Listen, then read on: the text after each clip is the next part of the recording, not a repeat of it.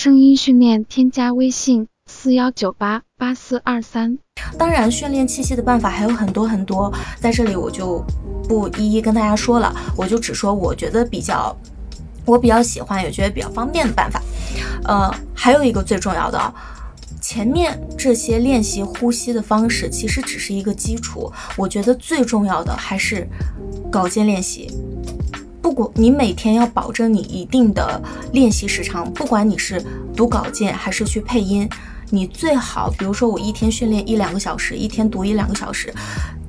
其实读稿件练习，它其实是在呃培养你的一种控制气息的能力。其实我气息进步最大的一段时间，还真的不是说我前面就是一点一点练习气息的这这个时间。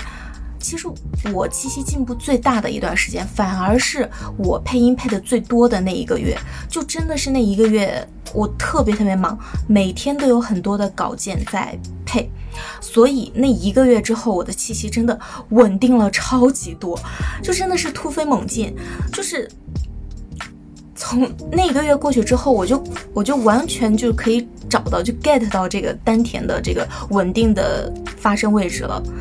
因为你每天都在都在用力嘛，你每天都在练，每天都在练，就实践真的是很重要的。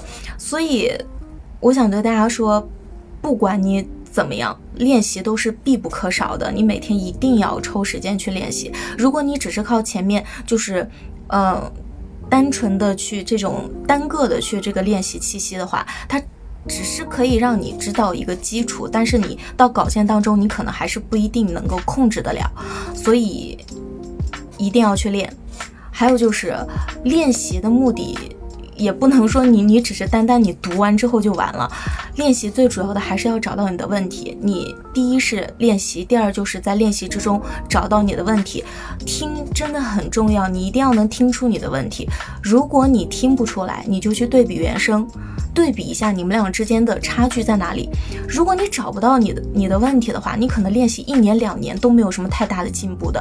我们说练习不是。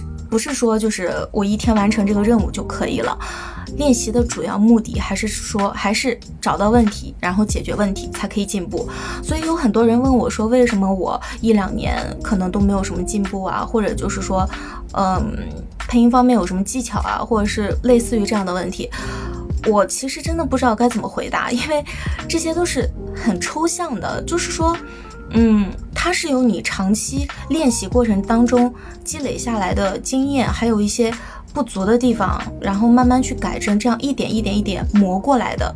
就是很多东西，你到了那个点，你就自然而然就知道该怎么做了。就像我现在，我其实已经三四年都没有怎么练过气息了，但是由于经常配嘛，我就已经知道我该去怎么说话了，我该去怎么控制气息了。包括戏感也是这样，就是我看到那个人物，我就知道该用什么样的情感去表达。你如果问我是怎么做到的，我真的不知道我是怎么做到的。我刚入行的时候，曾经也问过老师你是怎么做到的，他也不知道该怎么跟你说，因为很多东西就要靠自己的练习和感悟，这样日积月累堆积下来的。所以我觉得练习真的非常非常重要，而且你一定要。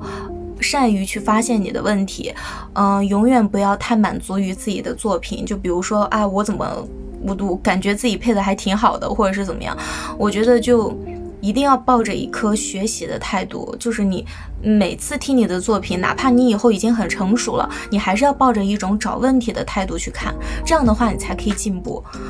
所以。希望大家能够好好练习，然后也希望我的这期视频可以帮助到大家。嗯，如果你们有问题的话，也可以问我。嗯，大家加油啦，拜拜。完整课程添加主页微信。